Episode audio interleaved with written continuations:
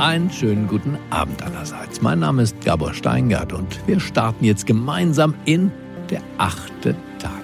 Der achte Tag ist unser Podcast, bei dem wir versuchen wollen, über Deutschland nachzudenken, neu zu denken, was nach dieser Krise bleiben soll und was auf jeden Fall sich verändern muss. Auch dazu kann ja der abgeschlossene Korpus eines Schiffes förderlich sein. Zum Denken kann man ihn benutzen. Wie ein Kokon schützte er nicht nur vor Wind und Wetter, sondern auch vor dem Hurricane dieser Pandemie, der noch immer um die Welt fegt. An Bord gekommen, der Pioneer One, ist jetzt Dr. Simone Bageltra, die Aufsichtsratsvorsitzende des Henkel-Konzerns. Wir sind ja gerade auf dem Weg von Bonn nach Berlin mit unserem Redaktionsschiff und dabei an ihrer Haustür in Düsseldorf gewissermaßen vorbeigefahren. Fast vorbeigefahren. In Wahrheit haben wir angehalten und diese mächtige und kluge Frau an Bord genommen. Um was zu tun? Na, um über Deutschland neu zu denken. Die Ur-Urenkelin des Konzerngründers ist promovierte Biologin und vor zehn Jahren hat sie den Vorsitz des Aufsichtsrates übernommen. Sie ist bis heute die erste und einzige Frau auf dieser Position in einem DAX 30 Unternehmen. Und sie liebt Bücher. Näher kennen wir uns aus einer Buchpreisjury und deshalb haben wir uns verabredet, drei Bücher mitzubringen, gewissermaßen einzubringen in dieses Gespräch.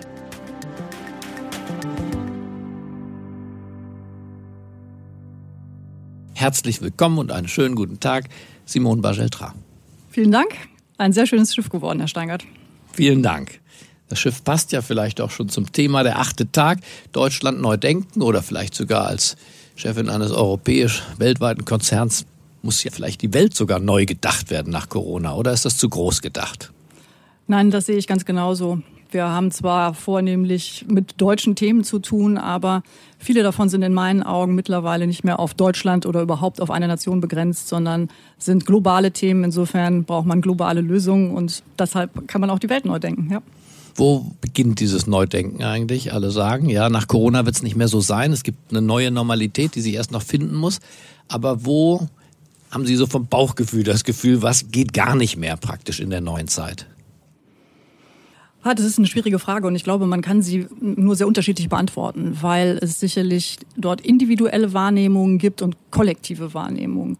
Corona hat für Individuen extrem unterschiedliche Bedeutungen. Also wenn man selbstständig ist, ist vielleicht die eigene Existenz bedroht. Ist man in einem Unternehmen mit E-Commerce, dann blüht man gerade auf. Insofern glaube ich, ist für jeden die Frage, wie empfindet er Corona gänzlich unterschiedlich. Kollektiv haben wir sicherlich auch als Gesellschaft Wahrnehmungen zu dieser Krise und auch Schlussfolgerungen für die Zukunft. Die können natürlich auch unterschiedlich gestaltet sein, aber eine, von der ich glaube, dass sie viele bewegt, ist das Thema Reisetätigkeit. Mhm. Durch die veränderte Arbeitswelt wird klar, dass in Zukunft nicht mehr jede Dienstreise oder vielleicht auch nicht mehr jede private Reise tatsächlich angetreten wird, sondern durch andere Möglichkeiten des Miteinander ins Kontakttretens ersetzt wird. Haben Sie sich da was vorgenommen? Ich meine, jetzt sind wir ja alle gezwungen, weniger zu reisen, international praktisch auf Null gestellt. Aber für die Zeit danach das eigene Reiseverhalten, vielleicht auch aus klimatischen Gründen, vielleicht auch aus Gründen der Work-Life-Balance, vielleicht aber auch aus Gründen der Arbeitseffektivität zu verändern? Ja, ich sehe bei mir selber, dass man natürlich von zu Hause aus auch hervorragend arbeiten kann. Es ist nicht so, dass ich das vorher nicht auch schon getan hätte, aber natürlich nicht in dieser Intensität. Und das Gleiche gilt natürlich auch für kürzere Dienstreisen, die man früher angetreten hat. Ein Flug nach Berlin oder nach München für ein Meeting mit mehreren Leuten. Ich glaube, auch das wird man in Zukunft deutlich kritischer hinterfragen und vieles davon auch mit einer Videokonferenz abwickeln können. Mhm. Das heißt, man könnte hier möglicherweise tatsächlich mehrere Anliegen miteinander verbinden, indem wir uns mehr im wahrsten Sinne des Wortes erden. Ja, ich glaube, dass diese Krise und die Änderung des eigenen Alltags genau dazu führen, dass man viele Dinge anders bewertet und dass man die Dinge miteinander verbindet, sowohl die Kinder, die zu Hause sind, als auch die Hausarbeit, die da ist, man sich die Räume aufteilt mit dem Ehemann, der zeitgleich auch Videokonferenznotwendigkeiten hat. Das ist ein anderes Bewusstsein, auch der Kombination der Dinge, die man im Leben hat. Eine Familie, eine Arbeit, mhm. Verantwortung für die verschiedenen Dinge. Und das finde ich fließt jetzt sehr fühlbar zusammen und gibt auch eine andere Wertigkeit. Mhm, interessant. Also die Krise nicht nur als Last, sondern tatsächlich auch als Chance. Ich will nicht sagen Befreiung, aber jedenfalls als eine neue Möglichkeit, die wir sonst ja alle miteinander vielleicht so nicht ausprobiert hätten. Ja, bin ich sehr bei Ihnen. Corona ist auf jeden Fall eine Chance, auch die Dinge mal anders zu betrachten, Perspektivenwechsel einzunehmen, intensiver über sich, sein Leben, seine Arbeit und die Welt insgesamt nachzudenken. Denn ähm, bis jetzt muss man ja sagen, im Laufe der Erdgeschichte und der Menschheit ist es alles immer besser geworden. Uns geht es so gut wie noch nie, kann man feststellen. Und wir verdanken natürlich der Marktwirtschaft und der Technologie enorm viel. Gleichzeitig muss man feststellen, dass Globalisierung auch verbunden mit dem Wunsch, es geht immer effizienter, immer schneller, Rendite muss steigen, natürlich auch äh, Risiken birgt. Die Resilienz nimmt ab. Ich glaube, das haben jetzt gerade äh, viele bemerkt, gezwungenermaßen. Und das führt natürlich dazu, dass man auch nachdenkt, wie man es nach der Krise vielleicht neu angeht oder etwas anders angeht.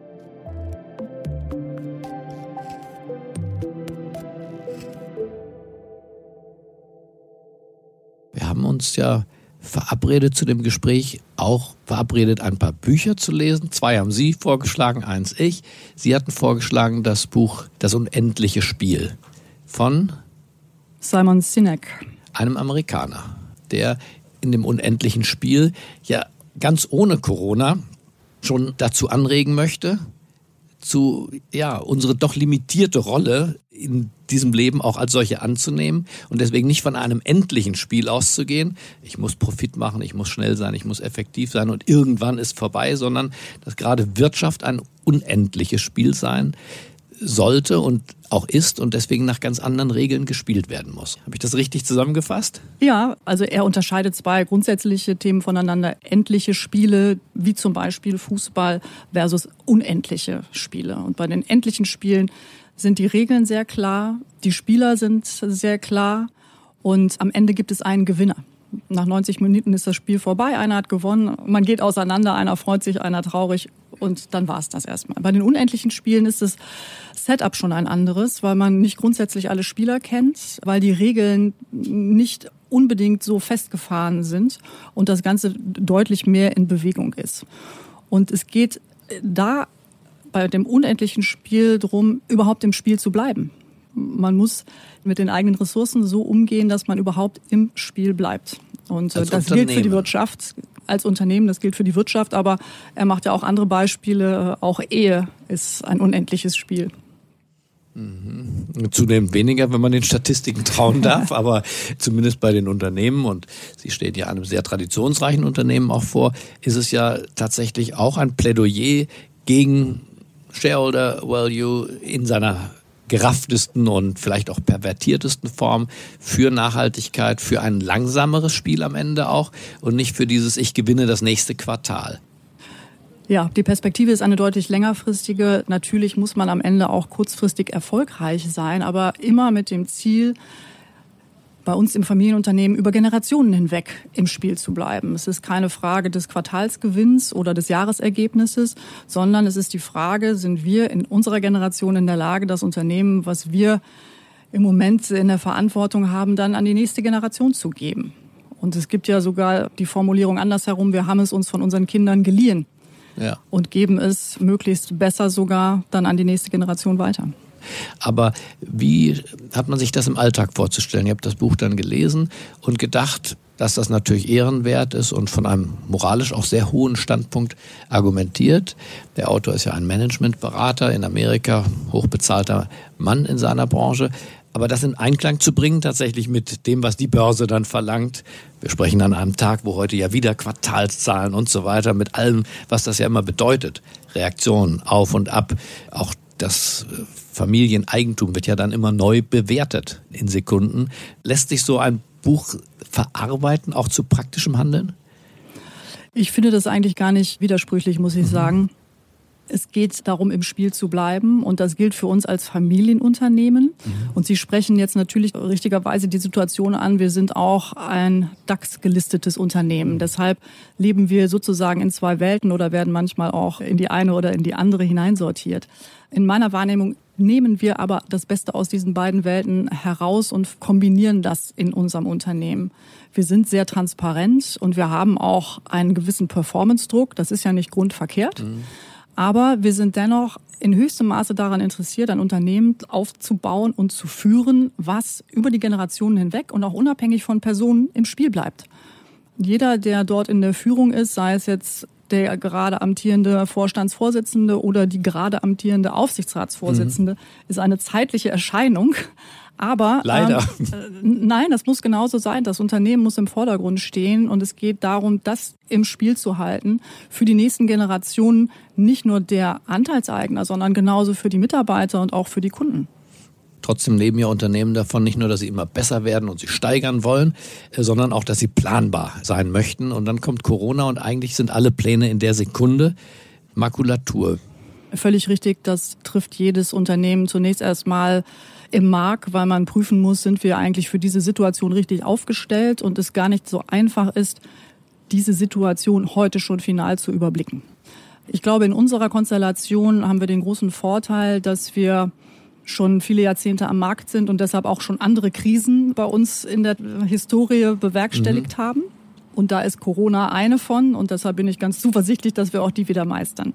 Zum Zweiten haben wir ein sehr ausgeglichenes Portfolio, weil wir nicht nur in einer Branche oder mit einem Produkt am Markt agieren, ja. sondern die beiden großen Bereiche Konsumgüter und Industriegeschäft haben, sodass das recht ausbalanciert ist und das Geschäft dadurch, dass es global ist, ein weiteres Charakteristikum hat für eine gewisse Resilienz. Und jetzt ähm, kann man vielleicht auch für Familienunternehmen generell feststellen, das trifft nicht in jedem Einzelfall zu, aber sicherlich sehr häufig, dass dort das Gleichgewicht zwischen Stabilität, Wachstum und Rendite sehr oft in Richtung Stabilität einen Bonus mhm. bekommt, weil die Familienunternehmen eben über die Generation hinweg bestehen bleiben möchten und deshalb auch in guten Zeiten vielleicht eher einen Prozentpunkt Rendite oder einen Prozentpunkt Wachstum abgeben, um aber dann in Krisenzeiten stabil bleiben zu können. Und das wird gelingen in diesem Fall auch? Davon äh, gehe ich aus, ja.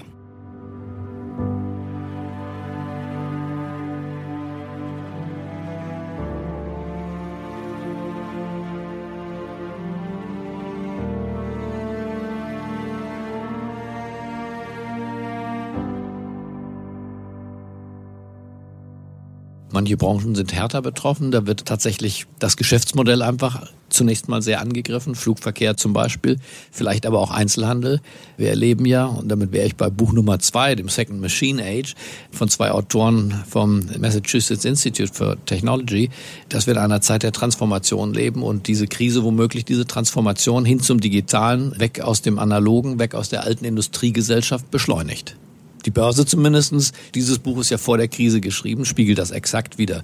Die Aktien, die jetzt abgehen wie die Post, sind Firmen wie Zoom. Beispielsweise ist so viel wert wie die fünftgrößten Airlines der Welt, Stand heute. Und andere US-Unternehmen sind so viel wert wie der gesamte deutsche DAX. Und das hat sich in der Krise nochmal beschleunigt. Ja, völlig richtig. Durch die Parameter, die durch Corona plötzlich gesetzt worden sind am Markt, nämlich Abstand halten, persönliche Kontakte reduzieren und Vergleichbares, sind natürlich Themen wie E-Commerce und Virtual Reality nochmal viel präsenter geworden. Und klar ist auch, dass die Firmen, die schon in diesen Märkten tätig sind, davon jetzt profitieren. Also auch wir in unserem eigenen Unternehmen waren ja sehr schnell gezwungen, plötzlich umzurüsten. Und siehe da, das funktioniert dann auch. Insofern war es ein Turbo der in Sachen Digitalisierung wahrscheinlich vielen Unternehmen oder auch Privatmenschen auf die Sprünge geholfen hat. Manche Bereiche hinken hinterher, leider. Also für Deutschland finde ich äh, Digitalisierung gerade im Bildungsbereich ist äh, etwas, wo wir dringend nachholen müssen. Da würde ich mir wünschen, da würde noch mal ein Ruck durch Deutschland gehen. Aber auch für die Unternehmenslandschaft. Wir sehen schon an der Börse eine Abwertung der Deutschland AG. Nicht erst seit Corona, hat vorher begonnen. Aber die Frage, schafft Deutschland diesen Sprung in dieses zweite Maschinenzeitalter? Eine sicherlich berechtigte Frage. Ich sehe natürlich, dass die Branchen, die schon weiter digitalisiert sind als andere, im Moment einen Vorteil haben. Ich glaube auch fest daran, dass wir hier in Deutschland insgesamt Nachholbedarf haben. Ich sehe es vielleicht nicht ganz so pessimistisch, weil bis jetzt eigentlich die Transformation auch in Deutschland immer ganz gut funktioniert hat. Wir haben viele traditionelle Kompetenzen, die auch in Zukunft noch eine Rolle spielen werden. Trotzdem sieht man rechts und links in Amerika und in China gerade das Thema Digitalisierung, der Umgang mit Daten wird dort ganz anders gelebt und führt dort in beiden Regionen auch zu großem Aufschwung. Und wir in Europa müssen uns dazu noch eine Meinung bilden, in welcher Art und Weise wir hier eigentlich unser eigenes Rahmenwerk setzen und eigene Firmen auch hier ansiedeln, die dann mitspielen können. Die wir bislang nicht haben. Das Thema der Disruption. Also, dass wir nicht einfach ein Geschäft wie früher nur besser, das war ja bislang das Geschäftsmodell. Industrie 4.0 ist aus meiner Sicht auch die Chiffre für genau das, wie früher nur ein bisschen digital. Aber die neuen Geschäftsmodelle, das Hotel, das keine Zimmer mehr hat, das Taxiunternehmen, das gar keine Taxis hat, sondern Plattformen. Ich habe neulich auch gelesen von einer Kontaktlinse, die aufgrund der Augenflüssigkeit schon Krankheitszustände misst, bevor er eigentlich krank wird. Also weit von dem Geschäftsmodell eines heutigen Pharma-Riesen in Leverkusen oder anderswo entfernt, das alte Geschäftsmodell eigentlich disruptiert. Ich glaube, da schwingen gerade mehrere Aspekte miteinander, denn das eine ist jetzt Daten und Digitalisierung und das andere ist auch technologischer Fortschritt. Und in Deutschland haben wir das zweite schon sehr gut. Wir haben eine Menge Start-ups und wir haben gute technologische Ideen, Innovationen und Fortschritt. Was wir vielleicht manchmal zu wenig haben, ist Kapital und Start-up-Förderer äh, in einer Kultur, die sie in Amerika ganz anders verbreitet ist, um solche kleineren Firmen auch zu fördern, dann zu einer Größe zu bringen, die vielleicht auch weltbeherrschend sein kann. Sollte Corona uns da einen Anlass geben, Deutschland neu denken, vielleicht das Thema Start-up neu zu denken? Würde mich freuen. Ich finde schon den Begriff Wagniskapital oder Risikokapital mhm. ist hier deutlich negativer besetzt, als das im amerikanischen der Fall ist. Also mehr Mut fände ich sicherlich gut. Auch den jungen Menschen etwas zuzutrauen, muss hier einfach viel mehr der Fall sein. Deutlich mehr Optimismus in, in solchen Themen. Das fände ich gut, ja. Ich war immerhin überrascht, dass ich für meine Idee, ein solches Medienschiff zu bauen, was ja Millionen Investment ist, am Ende sowohl Investoren als auch eine Bank gefunden habe. Also es ist möglich in Deutschland. Mein Optimismus ist eher gestiegen. Trotzdem weiß ich nicht, ob die gesamte Volkswirtschaft darauf eingestellt ist was zu wagen, was bislang nicht da war. Das heißt ja auch Wagniskapital. Das ist äh, nicht die Verlängerung von was Bestehendem ist, sondern wirklich was fürs 21. Jahrhundert. Ja, ganz bestimmt.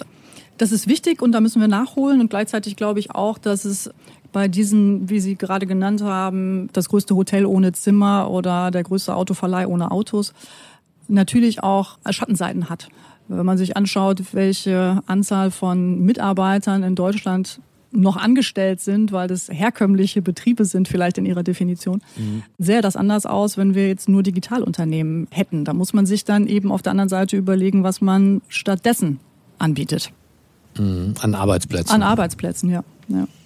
Ja, den Gedanken macht sich im Silicon Valley zunächst mal niemand. In dem Buch Second Machine Age zum Beispiel ist das natürlich ein eher düsteres Kapitel. Ja, in dem Buch ist das Beispiel von Kodak und Instagram aufgegriffen, was sehr klar veranschaulicht. Da gab es mal Eastman Kodak, der das Unternehmen aufgebaut hat und zu seinen Zeiten eben das Unternehmenswachstum einherging mit der Anzahl von Mitarbeitern, die stieg und auch einem ansteigenden Durchschnittsgehalt.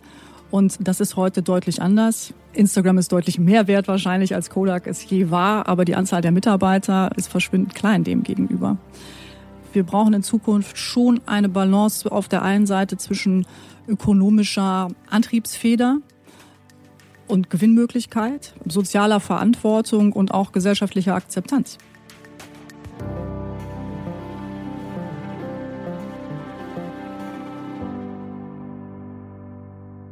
Sie haben mir als drittes Buch das Buch Ich bin das Klima ins Spiel gebracht.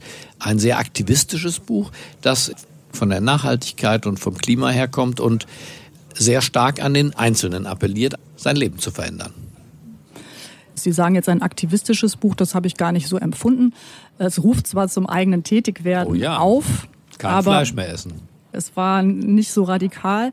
Aber was mir eigentlich besonders gut gefallen hat, war der erste Teil des Buchs, weil dort überhaupt gar nicht das Thema selber adressiert wird, weniger Fleisch zu essen, sondern es dort viel mehr darum geht, wie kann man es eigentlich schaffen, dass Menschen gemeinsam ein Ziel verfolgen und dann auch aktiv werden.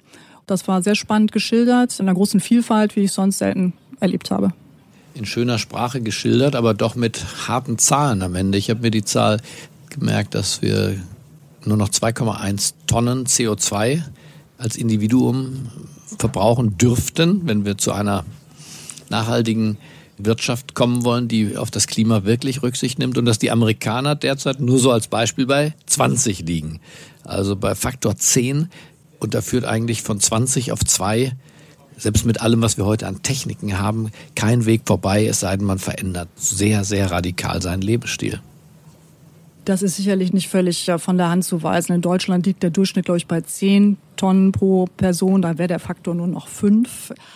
Das Buch adressiert ja auch nur eine Komponente, nämlich den CO2-Abdruck, den man dadurch sparen könnte, wenn man auf tierische Produkte in der Nahrung verzichtet oder sie auf einmal am Tag reduziert, weil die Annahmen, die in dem Buch getroffen werden, ja so sind, dass bis zu 50 Prozent des weltweiten CO2 durch Tierhaltung zustande mhm. kommt. Mhm. Die Zahlen habe ich nicht äh, geprüft. Ich habe das Buch gelesen und fand, wie gesagt, den Aspekt dieses eigenen Aktivwerdens oder auch große Gruppen von Menschen zur Aktivität zu bewegen, das hat mir gut gefallen. Mhm.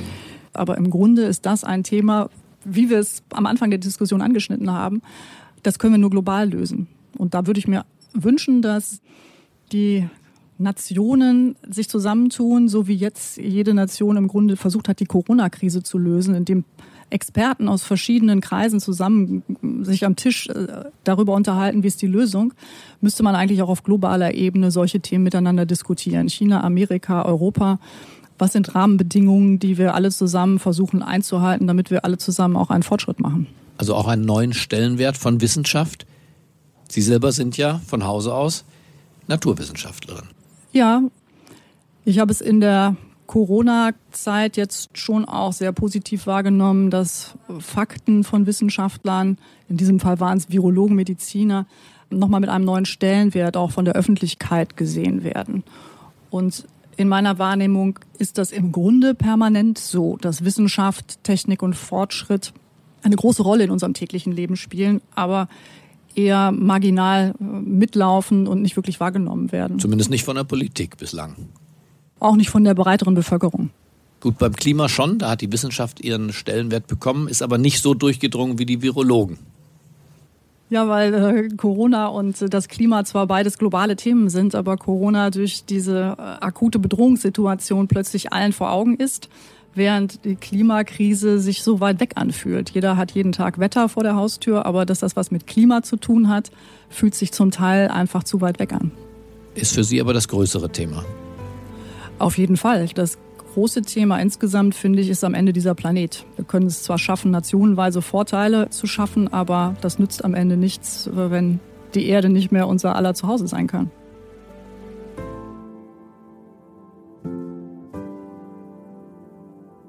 Woher nehmen Sie die Zuversicht, die Sie ausstrahlen? Wir leben ja in einer ernsten Zeit.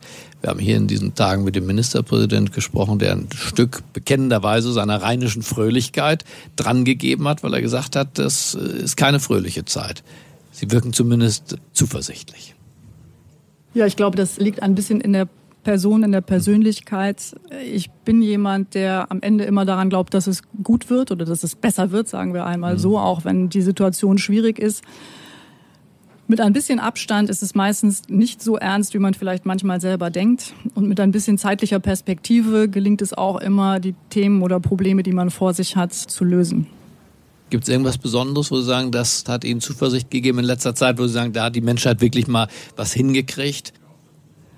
Ja, ich habe es vorhin schon kurz erwähnt. Ich finde die Tatsache, dass man in der Krise jetzt äh, sich mit unterschiedlichen Professionen an den Tisch setzt und ernsthaft austauscht, dieses in den Unternehmenskreisen gepredigte Thema Diversity auch in der Politik richtig greifbar war, fand ich extrem positiv. Und einzelne Protagonisten haben nicht nur geredet, sondern sie haben sich auch zugehört und äh, mhm. haben abgewägt. Und deshalb bin ich hier eigentlich sehr zuversichtlich, dass auch die Protagonisten gemerkt haben, wie wohltuend es ist, wenn man mal andere Professionen an den Tisch nimmt und sich ernsthaft austauscht. Nicht gegeneinander, sondern miteinander an der Lösung eines Ziels arbeitet. Diversity nicht im klassischen Sinne oft gemeint ja Mann, Frau, sondern Sie meinen hier in der Diversität der Disziplinen.